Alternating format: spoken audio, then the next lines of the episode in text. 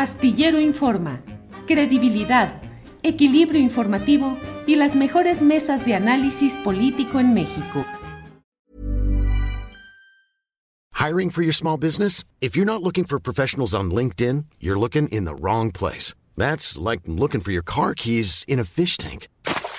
LinkedIn helps you hire professionals you can't find anywhere else, even those who aren't actively searching for a new job but might be open to the perfect role. In a given month, over 70% of LinkedIn users don't even visit other leading job sites. So start looking in the right place. With LinkedIn, you can hire professionals like a professional. Post your free job on linkedin.com slash spoken today. Hey, I'm Ryan Reynolds. Recently, I asked Mint Mobile's legal team if big wireless companies are allowed to raise prices due to inflation. They said yes. And then when I asked if raising prices technically violates those onerous two-year contracts, they said, what the f*** are you talking about, you insane Hollywood ass?" So to recap, we're cutting the price of Mint Unlimited from $30 a month to just $15 a month. Give it a try at mintmobile.com slash switch. $45 upfront for three months plus taxes and fees. Promoting for new customers for limited time. Unlimited more than 40 gigabytes per month. Slows. Full terms at mintmobile.com.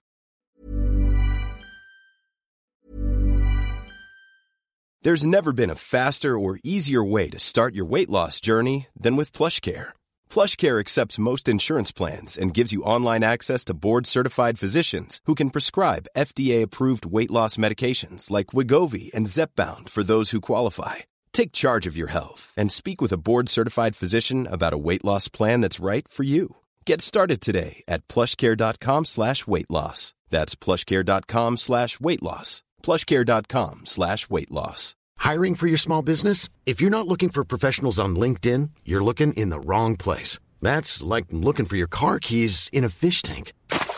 LinkedIn helps you hire professionals you can't find anywhere else, even those who aren't actively searching for a new job but might be open to the perfect role. In a given month, over 70% of LinkedIn users don't even visit other leading job sites. So start looking in the right place. With LinkedIn, you can hire professionals like a professional. Post your free job on linkedin.com slash spoken today. Nos dice la producción que ya tenemos casi aquí al maestro eh, Armando Bartra. Estamos a unos segundos. Aquí está ya filósofo, sociólogo y académico de la UAM Xochimilco, Armando Bartra. Bienvenido. Muy buenos días todavía. Buenos días, Armando. Pues Armando es una, una voz indispensable para entender el mundo rural mexicano, eh, un referente de la, de, de la izquierda y de la reflexión, y también forma parte de un comité asesor programático nombrado por la precandidata única de Morena, Clara Brugada, en la eh, este, recientemente, que es un equipo, entiendo, Armando, coordinado por Alejandro Encinas. ¿Cómo, cuál, cuál, es el perfil de, de este grupo de, de, asesores? ¿Cuáles son los perfiles que están ahí? ¿Y de qué man manera complementan o se diferencian de eh, el equipo similar o equivalente de Claudia Sheinbaum? Sí, yo creo que son semejantes. Evidentemente la composición es distinta. Algunos están en los dos equipos. Eh, que sin embargo creo que lo que importa más destacar en un primera instancia son las semejanzas. Se trata de dos equipos, de dos grupos, de dos comisiones eh, que tienen como tarea eh, organizar el, diálogo, ese es el nombre con el que se designa la función que cumple el que, eh, el que nombró Claudia, o este, la construcción eh, asesorar la construcción del programa, pero en los dos casos se trata de la construcción colectiva de una propuesta programática para el próximo sexenio, el uno para el país, el otro para la ciudad, eh, a través del diálogo, a través de eh, la, la, la, apertura a la ciudadanía y a las diversas voces eh, de las ideas que debieran inspirar, en caso de ganar, la, los gobiernos respectivos, gobierno del país, gobierno de la ciudad. Entonces se trata de comisiones que deben organizar un diálogo, una discusión, una, una construcción eh, colectiva de un proyecto de país. Esto es eh, novedoso relativamente. Yo creo que en México no se habían hecho las cosas nunca de esta manera y eh, tiene un antecedente inmediato, que es la comisión, la comisión extraordinaria eh, del Consejo Nacional de Morena, que por acuerdo del Congreso pasado, tuvo la tarea de construir de manera colectiva, de manera también abierta, también confrontado con la gente, el proyecto que se le entregó a Claudia cuando ella quedó ya designada para el cargo. En ese sentido, estamos hablando de comisiones que son deliberativas, pero que a la vez tienen como encargo la construcción de un proyecto a través de la consulta. Y lo que yo enfatizaría es a través de la consulta. Maestro, de acuerdo a este perfil que tiene Clara Brugada, donde se ha identificado con las causas sociales, sobre todo en esta, en la delegación Iztapalapa, por supuesto, porque ahí ha estado. ¿Cuál es el principal reto de este nuevo gobierno porque ya lo vemos como las estadísticas y las encuestas hablan de favorito a la candidata o precandidata única de Morena. ¿Cuál es el, el reto de moverse hacia la izquierda, quedarse ahí? ¿Hacia dónde es el principal reto de Morena y del nuevo gobierno? Sí, eh, yo creo que el reto de moverse hacia la izquierda, es decir, de pensar que en un nuevo gobierno de izquierda, o más bien un nuevo gobierno progresista, en la Ciudad de México eh, significa de algún modo perseverar en una línea que con altas y bajas se ha mantenido a lo largo de ya muchos años. Y en el caso del país, eh, el mantenerse a la izquierda significa este, continuar lo que en este sexenio se ha hecho.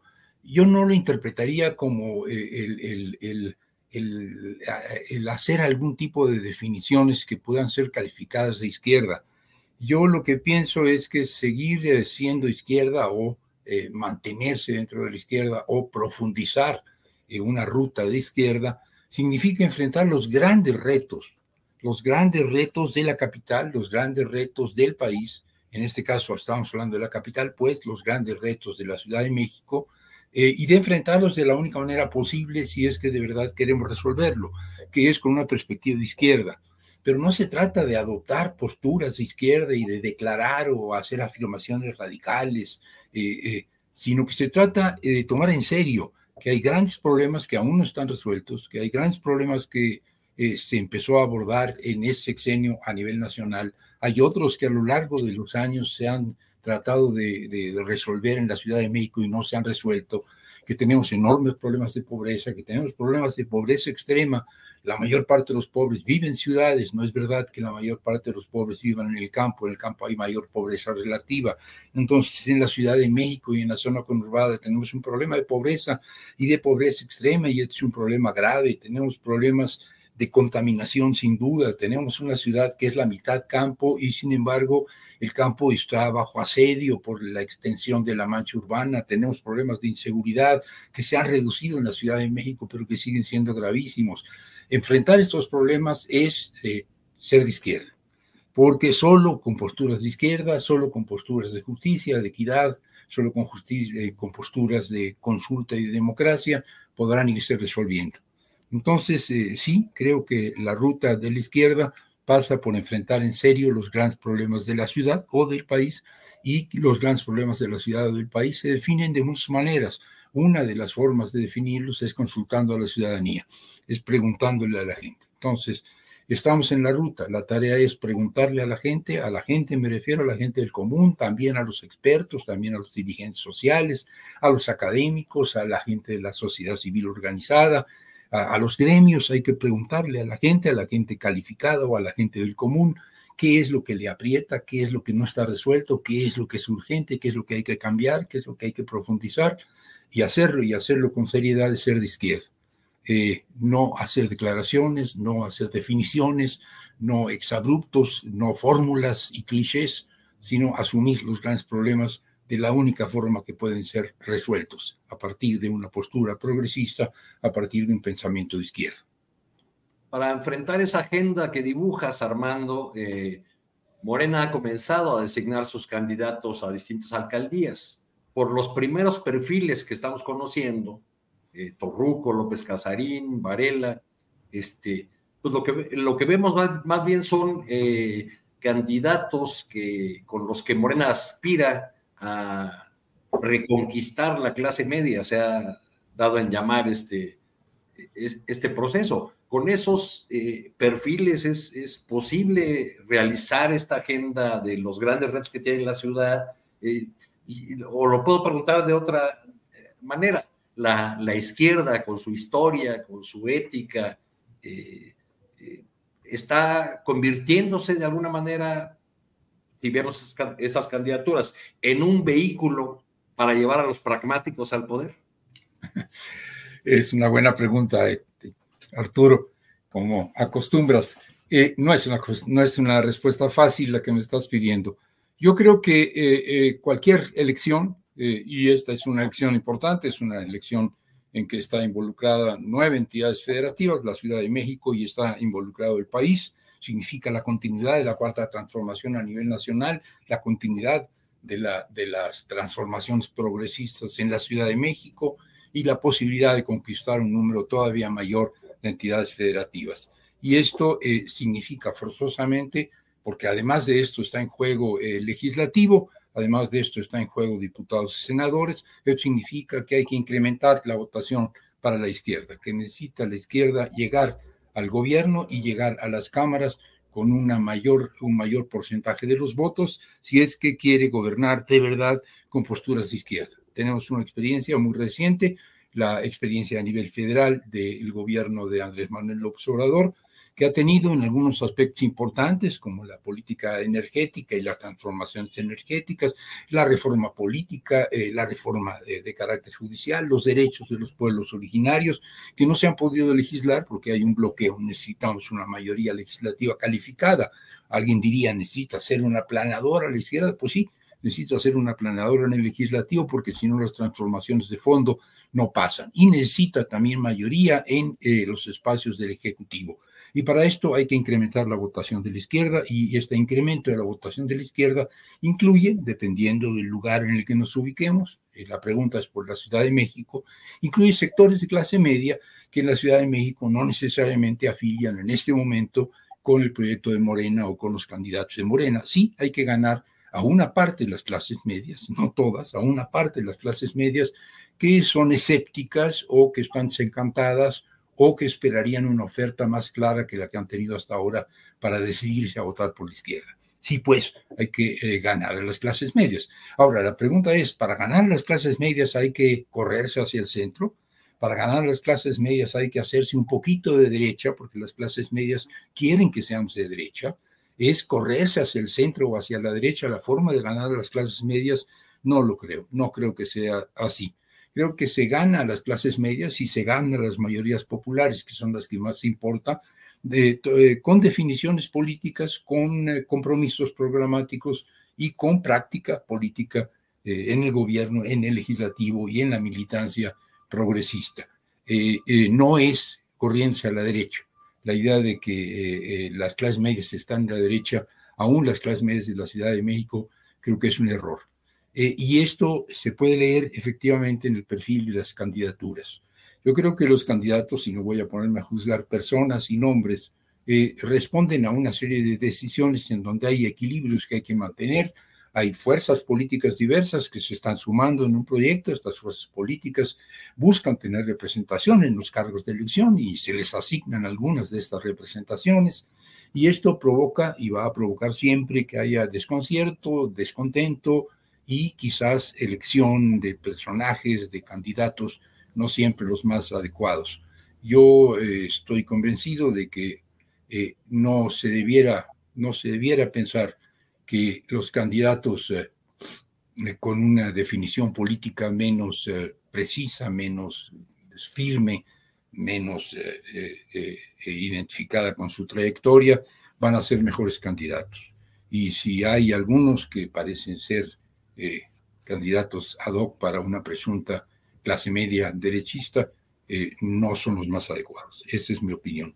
La esencia de lo que quiero decir es, en efecto, necesitamos mayorías eh, en, la Cámara, necesitamos ganar gobiernos federal y estatales, necesitamos ganar la Ciudad de México y sus eh, ahora eh, demarcaciones administrativas, pero necesitamos hacerlo con candidatos que garanticen la continuidad del proyecto y ganar con estos candidatos aquellos que hoy están dudosos. no volteando a la derecha, no corriendo hacia la derecha. Maestro, en ese sentido, ¿cuál es su opinión acerca de estos 18 destacados militantes priistas, exgobernadores que están apoyando a la campaña presidencial de Claudia Sheinbaum? Sí, algunos se molestan mucho porque apoyen algunas personas que uno no quisiera que estuvieran apoyando. Y yo creo que, el temor no debiera estar en que apoyen quienes quieran apoyar, quienes quieran apoyar, quienes estén dispuestos a apoyar o quienes estén dispuestos a declarar que apoyan. Eh, el tema es si para comprar su apoyo o esperar su apoyo o obtener su apoyo hacemos algún tipo de concesiones de carácter esencial que no debiéramos hacer. A mí no me preocupan los apoyos, me preocupa cuál es el costo de estos apoyos, si es que lo hay, y si este costo de los apoyos es un costo impagable. Yo quisiera que todo el mundo apoyara la causa de la cuarta transformación, yo quisiera que todo el mundo simpatizara con los planteamientos de la izquierda, yo quisiera que todo el mundo apoyara a Claudia este, eh, a nivel nacional y a Clara a nivel de la Ciudad de México y a sus gobernadores, candidatos hoy a gobernadores y a diputados y a, a senadores. Yo quisiera tener todos los apoyos del mundo, pero no a cambio de ceder principios fundamentales, no a cambio de ceder posturas políticas que no es necesario ceder. Entonces, eh, eh, no me preocupa que este, salgan en la foto y que se acerquen y que se aproximen y que levanten la mano. Eh, yo no voy a rechazar a nadie ni voy a decirle tú no vas a pasar y tú no vas a entrar. Lo que sí me parece que hay que dejar muy claro es a cambio de tu adhesión, a cambio de tu participación, a cambio de tu incorporación, no vamos a ceder absolutamente nada esencial. No estamos dispuestos a hacer concesiones a cambio de que se sumen a nuestro barco. No lo necesitamos, además. Claro. Eh, Armando, pues te agradecemos mucho esta, esta reflexión. Me hiciste recordar una charla reciente con un diputado local del PRI que hace unas semanas apenas se, se cambió de bando y se fue a, Morena. Le pregunté cuando anduve, anduve allá por Culiacán que de cuántos minutos había sido la rechifla que le dieron a él y a otros priistas recién incorporados en un mitin allá en Culiacán y me dijo como 20 o 25 minutos, pero la teníamos bien merecida. bueno, eh, sentido del humor, sentido del humor. Si, si, si, si los chapulines tuvieran sentido del humor, serían mejor, mejor recibidos.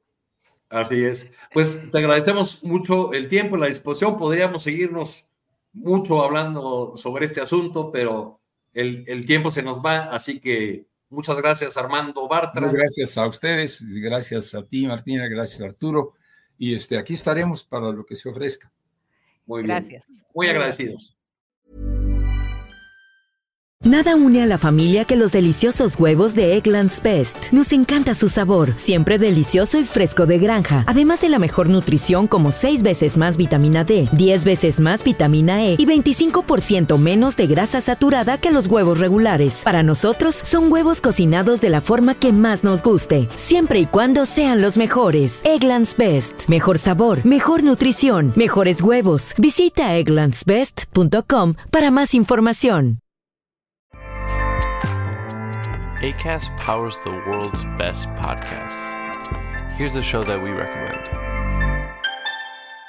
The Real Housewives is a guilty pleasure for most, but if you're looking to not feel guilty about that pleasure, tune in to Everything Iconic with me, Danny Pellegrino, where I break down all the messy moments and behind the scenes antics of Bravo's popular franchise. And on Everything Iconic, I also interview celebrity guests like Kelly Ripa, Kiki Palmer, Drew Barrymore, Cameron Diaz, and more about their guilty pleasures, their past work, and so much more. So if you're pop culture obsessed and find yourself watching way too much reality TV like me, tune in to Everything Iconic with Danny Pellegrino wherever you listen to podcasts.